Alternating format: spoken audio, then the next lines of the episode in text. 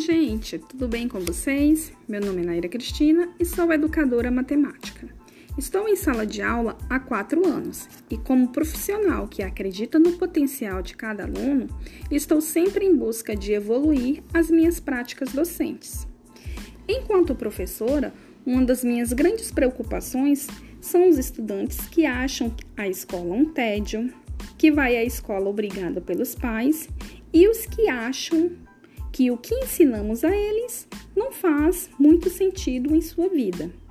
Esses indicadores são extremamente preocupantes, pois mais cedo ou mais tarde esse aluno irá acabar evadindo-se da escola. E todos nós sabemos que quando um estudante larga a escola, as consequências não se restringem apenas a ele mesmo. Tanto a família quanto a sociedade em geral perde com isso.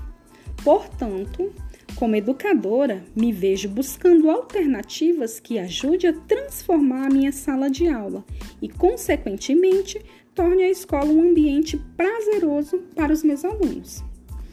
Através de muitas pesquisas, deparei-me com o livro Disciplina Positiva em Sala de Aula da autora Jane Nilsson, onde a sua finalidade é nos ajudar a desenvolver o respeito mútuo a cooperação e a responsabilidade em sala de aula.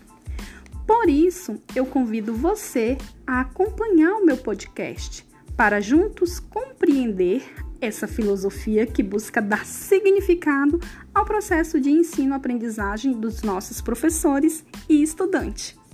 Conto com vocês e até o próximo episódio.